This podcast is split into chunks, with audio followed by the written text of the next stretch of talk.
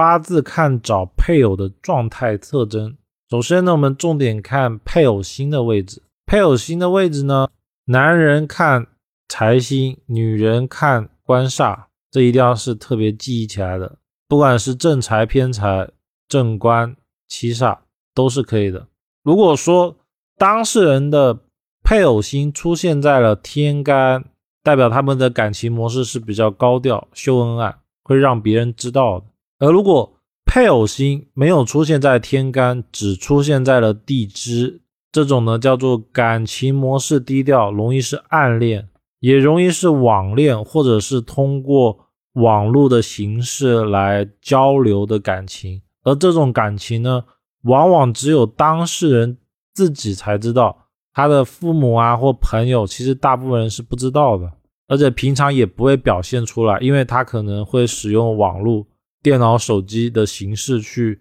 跟对方交流，我们一般外面的人呢，很难的去知道这件事情。大运同理，比如说，如果当事人的年月日时都没有出现他们的配偶星，如果大运每个人的八字里面都会有一个大运哦，他这时候出现了配偶星，就代表了当事人在这十年之间呢会谈对象，一样呢。天干就是比较高调，地支就是比较低调。具体呢，我们可以以这个案例为主。这个当事人呢，我们假设她是女命，那她其实就出现了年柱、月柱没有关的情况。这种八字呢，小时候异性缘就会比较少，而要晚婚，一直到了出社会以后，大概三十岁左右才有可能结婚。但是呢，我们参看他的。大运在二零一五年的时候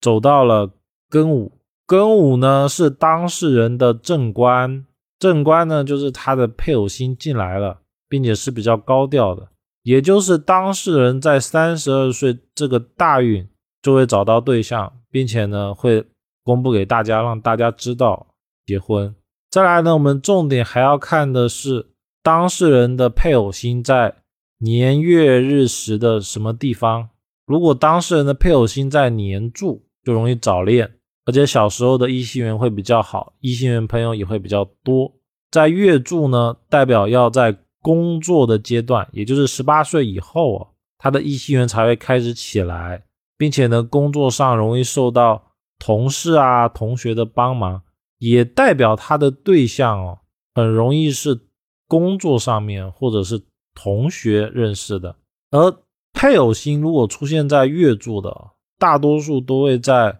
二十岁到三十岁左右，就正常的结婚年龄段结婚。如果配偶星出现在日支呢，代表了当事人的配偶事业财运会挺不错的，并且呢，也代表会遇到自己比较喜欢的类型。只要没有冲克，感情都是以幸福美满为主，因为。女命找到了官星，就说明她的配偶会比较重视事业，并且事业比较好。男命呢找到了财星，也就说明了当事人配偶的家庭或者当事人的财是比较好的，而且会比较善于理财。也就是说，他很适合管家里面内部的关系。而这种呢好处就是。容易遇到一个能够相夫教子，并且呢还能够为男人带来财运的配偶，所以配偶星只要入十柱，只要不要再碰到了像空亡啊，或者是冲克，其实都是比较理想的。如果年月日时都没有配偶星，只有十柱出现，就容易出现晚婚的情况。但是呢，也代表配偶是自己喜欢的，只要。石柱没有被冲克，或者是出现空亡，一般都代表了当事人能够白头偕老，找到一个比较好的对象。我们以这个案例为例，他就是在命局中年月日时都没有出现配偶星，只有到了他石柱的时候才出现了官煞。我们假设这个命局是男女的哦，这就假如说这个是女人。这种八字呢，就会存在于晚婚，而且结婚的年份多是官煞又出现的时候，并且这个八字我们仔细的看，它其实空亡啊是没有落入到石柱的，